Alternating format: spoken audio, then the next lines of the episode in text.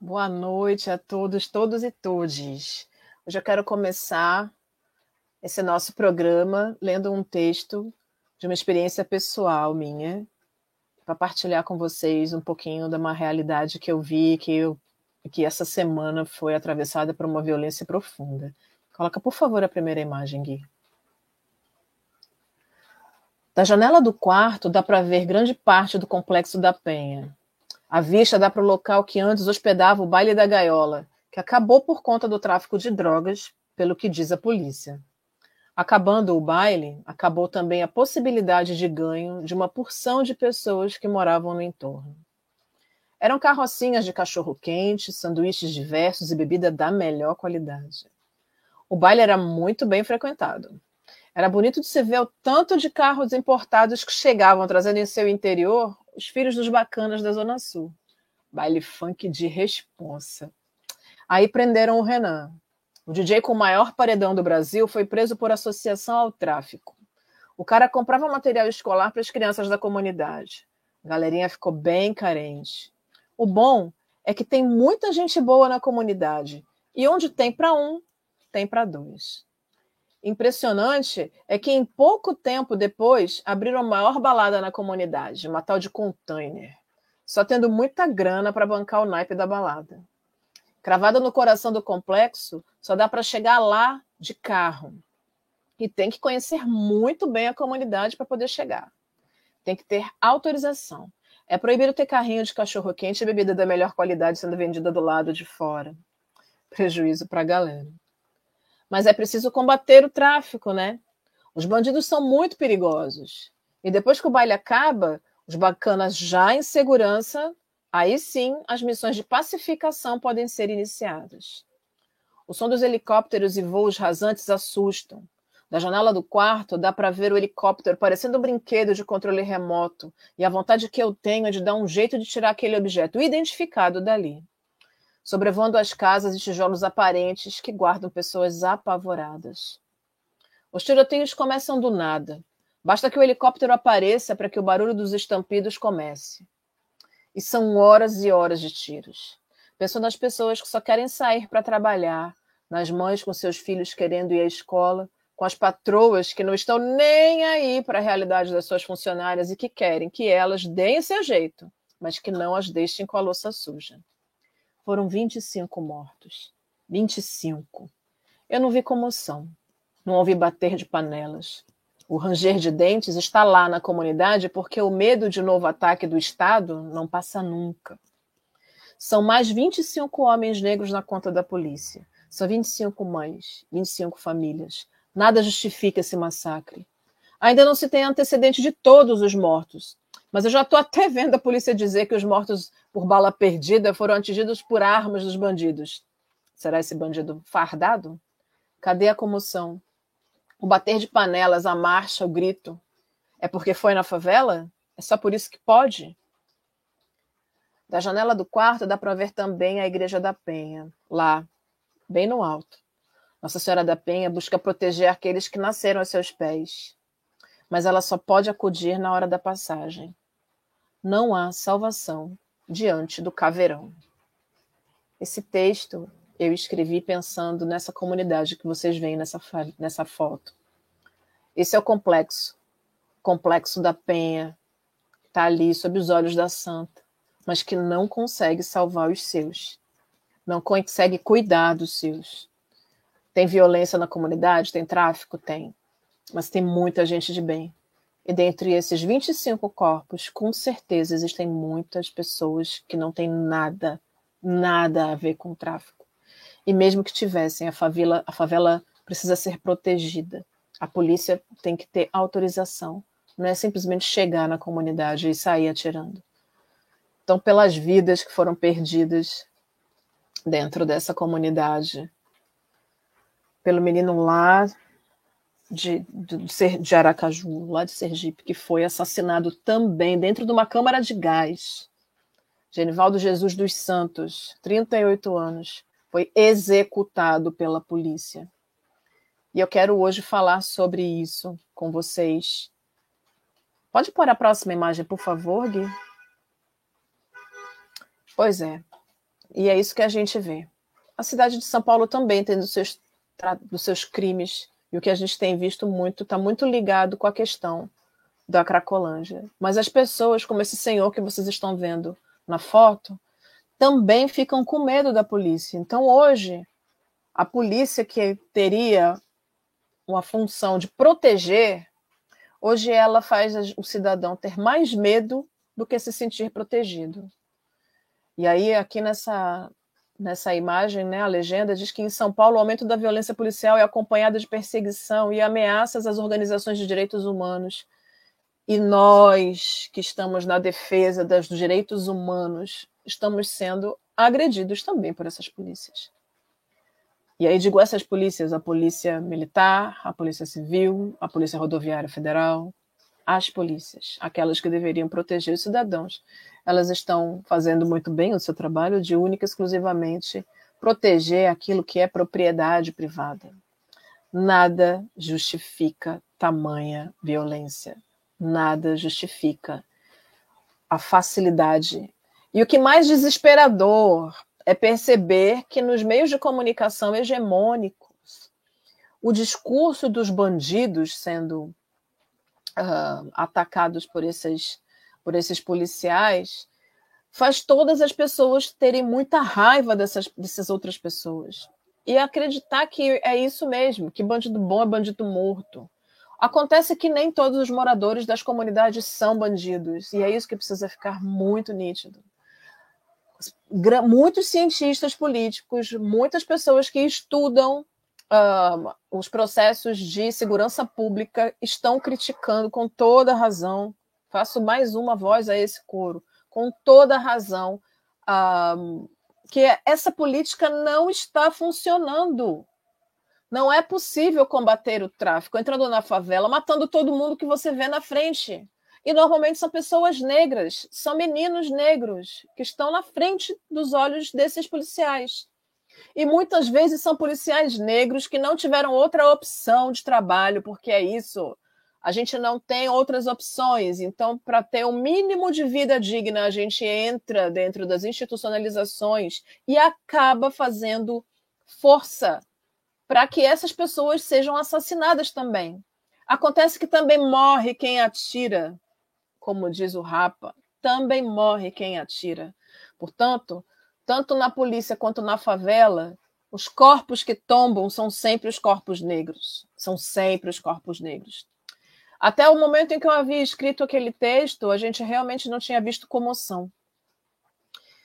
Foi no calor da, dos acontecimentos em que eu escrevi aquele texto. Esse texto está publicado no site do jornal Empoderado. E o que aconteceu é que hoje, ao sétimo dia da morte do Genivaldo, e pouco tempo depois da morte desses meninos todos também, uh, está tendo agora, nesse momento, uma ação feita pelos movimentos negros de São Paulo lá no vão do MASP, contra o genocídio da população negra.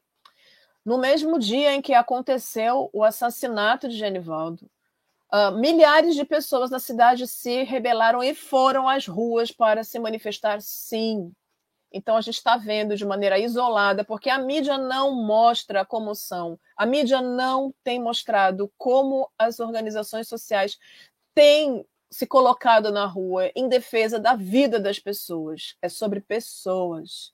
É o direito à vida de todas as pessoas, independente da cor da pele delas.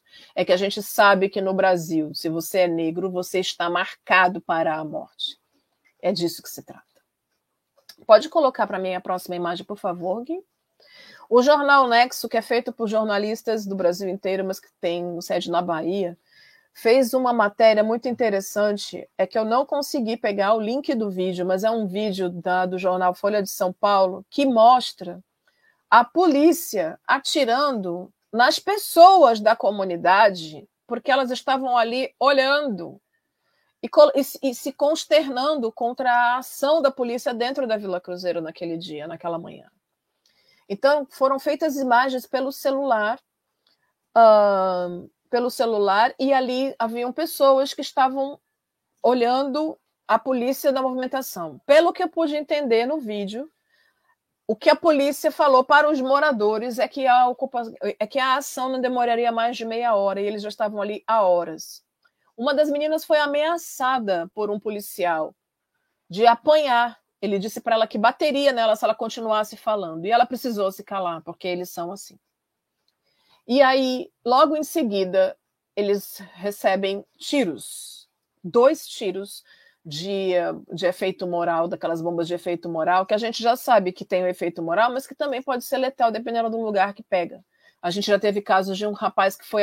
dois rapazes que foram atingidos dos olhos e ficaram cegos por causa dessas bombas. Então, é, enquanto a mídia hegemônica mostra a imagem do alto do morro lá, dos drones, dos helicópteros, de onde estavam os bandidos em fuga da polícia, a comunidade desarmada estava sendo atacada pela polícia. É disso, é por isso que a gente precisa ficar de olho nas coisas. Porque enquanto a mídia hegemônica só mostra o lado que a alta sociedade quer mostrar, ou seja, que justifica a própria violência, que, que justifica a violência da sociedade, dessa classe média média que jura que é dona do meio de produção e por isso ela é elite, essas pessoas viram as costas para quem está efetivamente vivendo a violência na comunidade. E é disso que se trata. Então, se vocês conseguirem, procurem então no site do jornal Nexo para vocês assistirem a esse vídeo e que vocês vejam. Ou então, sabe o que vocês podem fazer também? Dê uma procurada lá na nossa rede social nos nossos canais. Eu vou colocar lá no Instagram do, do, do Farofa Crítica para que vocês possam ver esse vídeo vocês mesmos e vocês mesmos tiram suas próprias conclusões. A próxima imagem, Gui, por favor. Ainda no sentido de buscar auxílio, essa é uma pergunta que a gente faz, que eu fiz para a gente poder pensar né, o que a ONU pode fazer. A Anistia Internacional aqui a, a entidade feita aqui no Brasil se organizou e fez uma nota pública. Dona Jurema Werneck, a doutora Jurema Werneck, que é presidente da Anistia Internacional aqui no Brasil, ela deu algumas entrevistas falando do absurdo que é a forma com que a polícia tem atuado dentro desses espaços. E aí fizeram uma nota pública. A Anistia Internacional Brasil exige providências do Ministério da Justiça e Segurança Pública diante de ações de, da Polícia Rodoviária Federal, seguidas de chacina e de morte por asfixia, mas também há uma ação conjunta dentro da, da Anistia e das outras entidades, principalmente das entidades do movimento negro, também falando sobre a chacina lá no morro, uh, lá no complexo uh, da Penha. É importante que a gente entenda o que atravessa esses dois casos. Anderson Moraes, esses dias, no domingo passado, no, no, no programa dele, às 11h30 da manhã, no canal da Fórum, da TV Fórum, ele, é, que é o Fórum 11h30, ele falou sobre a escalada da violência agora no governo Bolsonaro. E é importante que a gente consiga juntar esses pontos porque a violência vem subindo assustadoramente. E quando a gente fala da apatia da sociedade, na verdade, o que a gente é, o que a gente que está ligado à questão dos movimentos sociais e, e, direitos humanos, o que a gente fica assustado é perceber a quantidade de pessoas que apoiam esse tipo de ação. E não tem nada a ver com a questão de que nós apoiamos ou que nós protegemos bandidos. Não é essa a questão. A questão é a letalidade, é a violência com que a polícia entra nesses lugares e a gente sabe que a polícia entra nos barracos que eles querem, porque eles podem, eles acham que podem. Apesar de não ter o respaldo da lei para tal, eles fazem. Então é muito importante que a gente uh, preste atenção nisso. Se a polícia fosse tão perfeita e tão maravilhosa, se tudo fosse tão justo que eles estivessem fazendo, por que haveria tanto movimento de mães? Por que, que estaríamos há tanto tempo falando da questão das, das chacinas e dessas mortes e do genocídio que é um plano desse governo? Nunca em tão pouco tempo morreu tanta gente como a gente está vendo agora. É muito importante que a gente pare para prestar atenção nisso, porque você pode estar na segurança do seu lar, mas podem ter pessoas muito próximas a você que estão na mira dessas armas de fogo que estão na rua e nas mãos da polícia. A próxima imagem, por favor, Gui.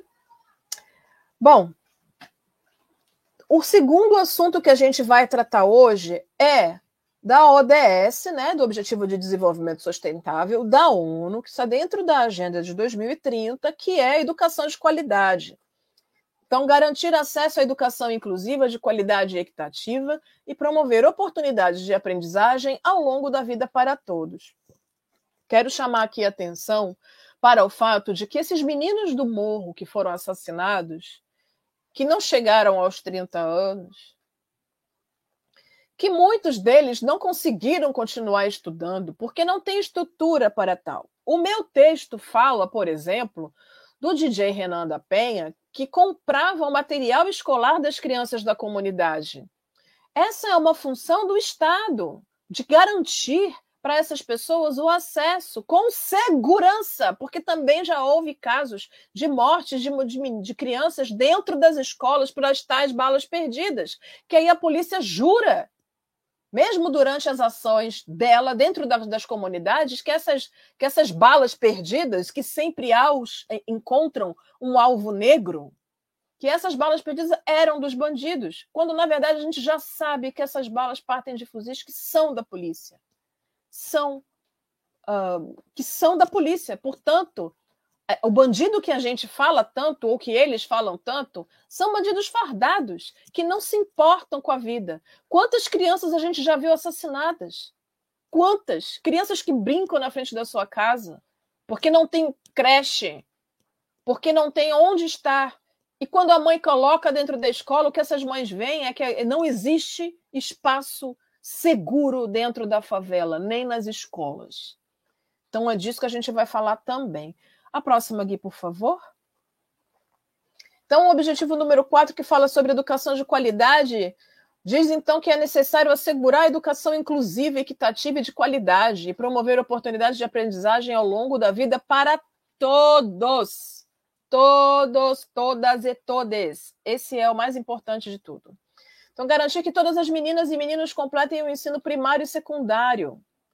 Garantir que todas as meninas e meninos tenham acesso ao desenvolvimento de qualidade na primeira infância. Gente, quero já fazer aqui um parêntese sobre essa história do ensino em casa, né? Que agora vai ter, eles estão tentando fazer com que seja possível que as crianças tenham educação dentro de casa.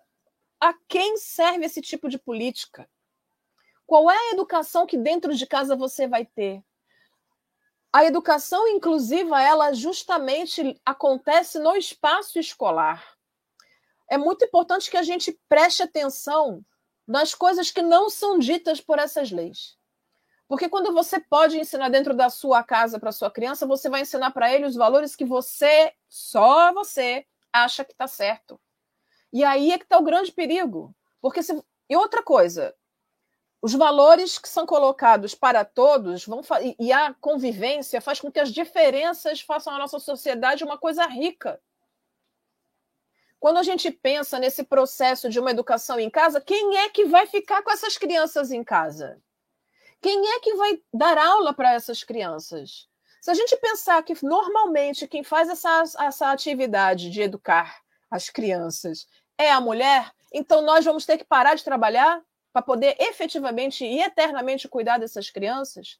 Portanto, é necessário que a gente continue a luta de fortalecimento da nossa educação pública, para que a gente consiga ter uma educação tão boa quanto a da escola particular, da escola privada, para que todos tenham de fato condições de poder melhorar a sua própria vida e de, de entender que a educação de verdade transforma assegurar a igualdade de acesso para todos os homens e mulheres à educação técnica, profissional e superior de qualidade a preços acessíveis, incluindo universidade. Eu quero aqui fazer uma coisa que a gente vai falar já já, mas é sobre a tal da PEC, que estão querendo, desde 2019, fazer com que as universidades públicas sejam pagas. Se até hoje as universidades públicas gratuitas já eram difíceis da gente acessar, nós, negros periféricos, pobres e oriundos de escola pública, como é que vai ser se eles começarem a colocar esses cursos, que são de fato de excelência, a serem cobrados. A gente vai falar disso daqui a pouquinho. Aumentar substancialidade, substancialmente o número de jovens e adultos que tenham habilidades relevantes, inclusive competências técnicas e profissionais, para emprego, trabalho decente e empreendedorismo. É muito importante que a gente pense que todos esses meninos que moram nas comunidades, nas favelas, nas palafitas, nessas comunidades mais uh, afastadas dos centros, essas pessoas são potencialmente artísticas, potencial, são potências adormecidas, porque elas não tiveram oportunidade de desenvolver quais são as suas, as suas capacitações e habilidades. É por isso que é importante que a gente pense que nesses espaços a força policial matando, ela está matando a possibilidade de transformarmos a nossa sociedade. Eliminar as disparidades de gênero na educação e garantir igualdade de acesso a todos os níveis de educação e formação profissional para os mais diversos gêneros. É muito importante que a gente preste atenção nisso. A questão das disparidades de gênero na educação é uma coisa muito importante que a gente veja, porque a gente está vendo que, por exemplo, os nossos meninos estão ficando fora das escolas. Isso é muito sintomático na nossa, na nossa sociedade. É importante que a gente preste atenção nisso. A próxima imagem, por favor, Gui.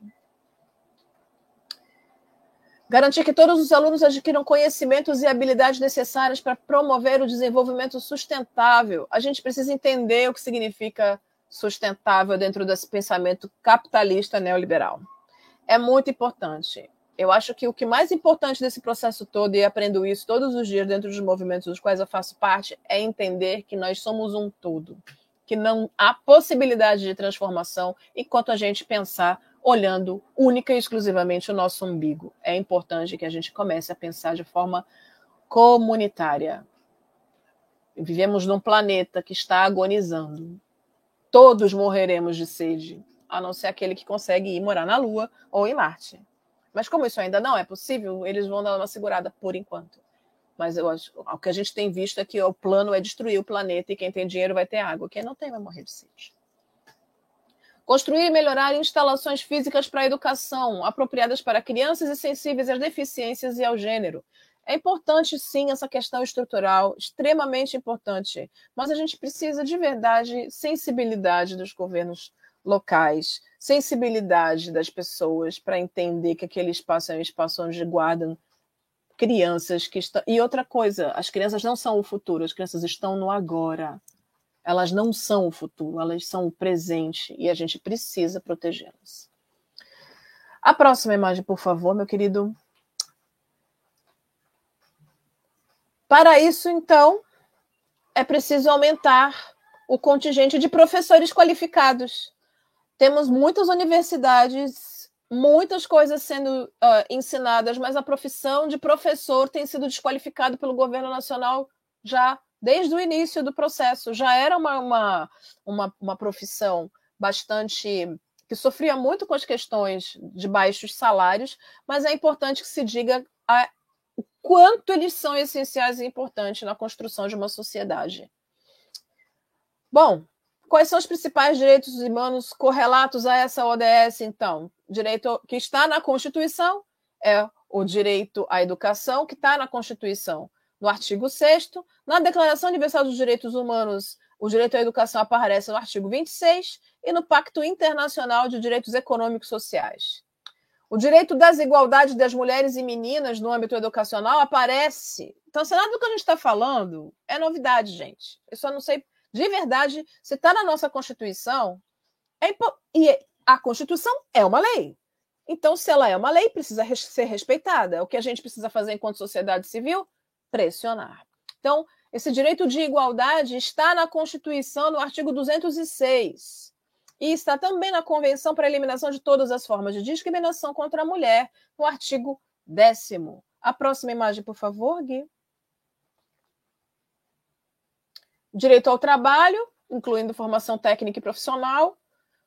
Eu acho isso perigoso, então essa é uma é um, um parêntese que eu faço no, no sentido de que toda vez que a gente estimula demais o ensino técnico, a gente tira das pessoas as possibilidades delas desenvolverem outras habilidades. Então é importante que as pessoas entendam que, ok, você pode começar pelo técnico, mas que você também tem o direito de espraiar por outras áreas. O ensino técnico não te limita, ele tem que ter a função de abrir portas. Então, esse direito ao trabalho e formação técnica e profissional é garantido na nossa Constituição, no artigo 205, e no Pacto Internacional de Direitos Econômicos, Sociais e Culturais, no artigo 6. E sobre cooperação internacional, essa é uma, uma tecla que a ONU bate bastante, que é essa questão das, dos países se ajudarem. A cooperação internacional, então, ela é um direito garantido na nossa Constituição Federal, no artigo 3 no inciso 11, e na Declaração Universal dos Direitos Humanos, no artigo 28, na Declaração sobre o Direito ao Desenvolvimento, no artigo 3 e 4, e no documento especial de proteção à educação das crianças, dos indígenas e das pessoas com deficiência. Todos, todos, todos merecem que a gente tenha esse cuidado na educação. A próxima imagem aqui, por favor. Essa é um, esse é um pedido de 2019, gente. 2019. A galera na rua pedindo prioridade na educação e na saúde. A gente falou de saúde na semana passada aqui na ODS. Hoje a gente está aqui falando de violência policial e educação.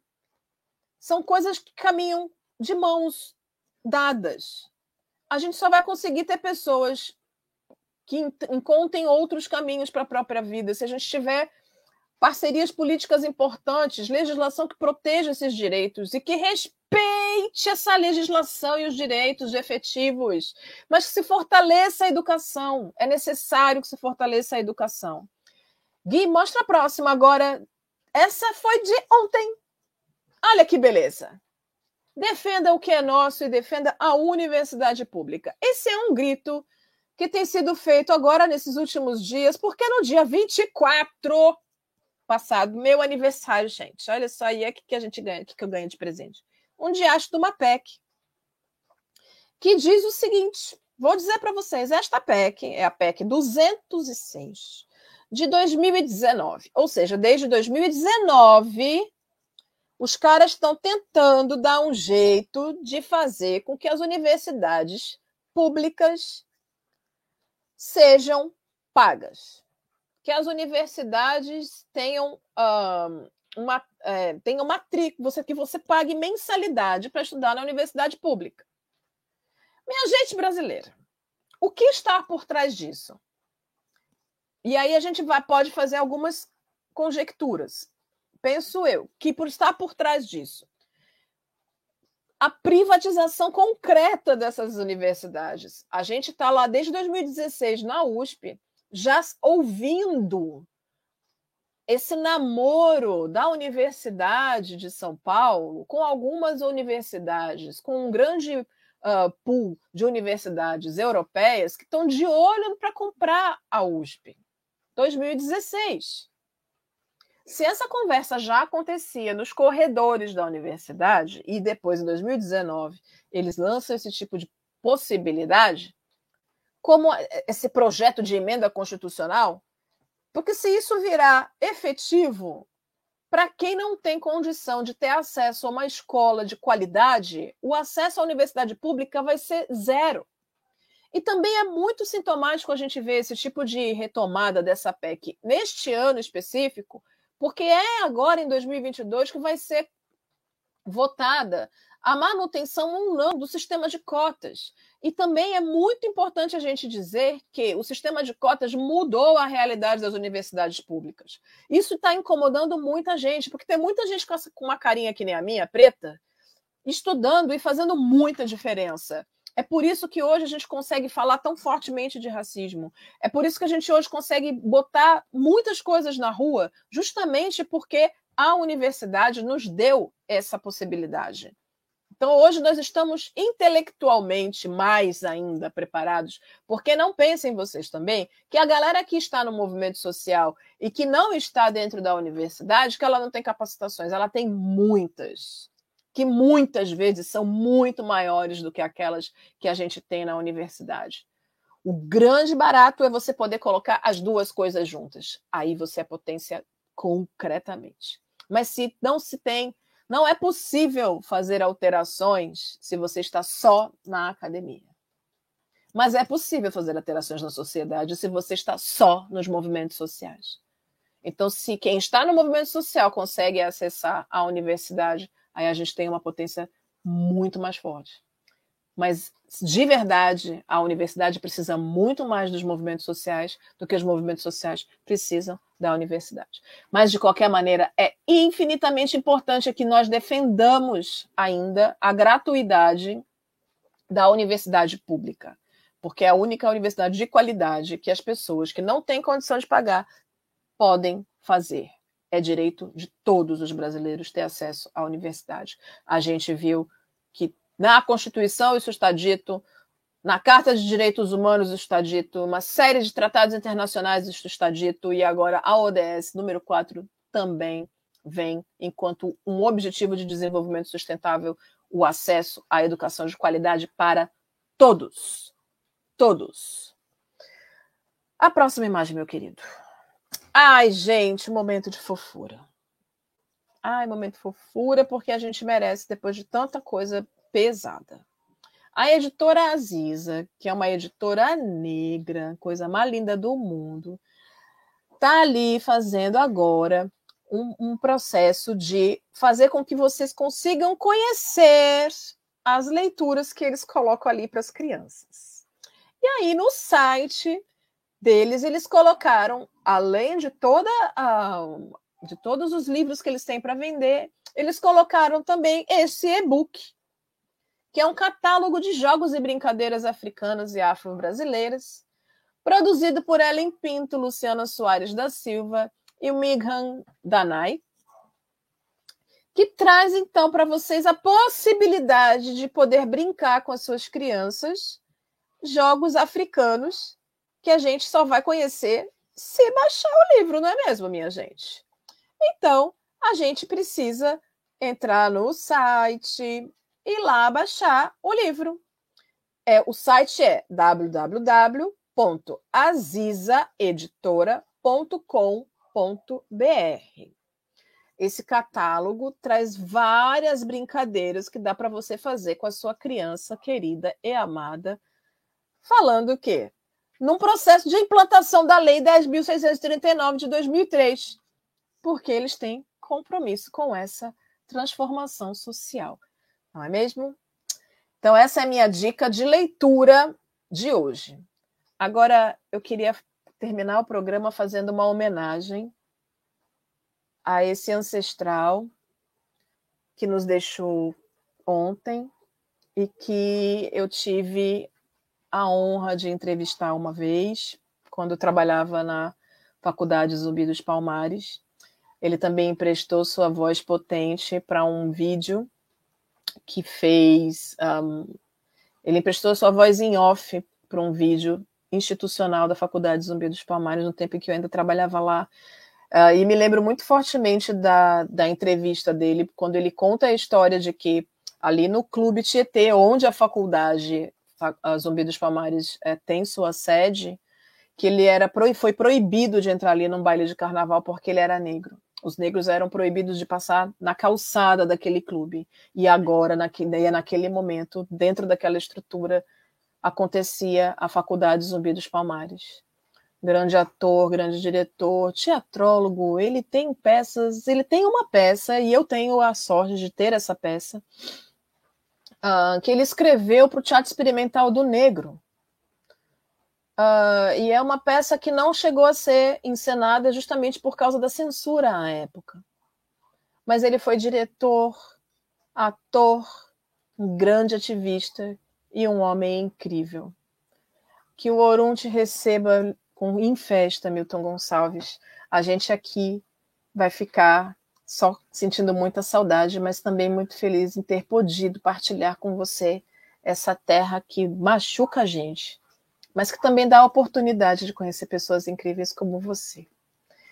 Então, eu termino aqui hoje com essa homenagem ao Milton Gonçalves, que nos deixa aos 88 anos, muita produção e uma vida muito incrível e produtiva. Quero que vocês tenham uma semana linda e até semana que vem. Beijinho.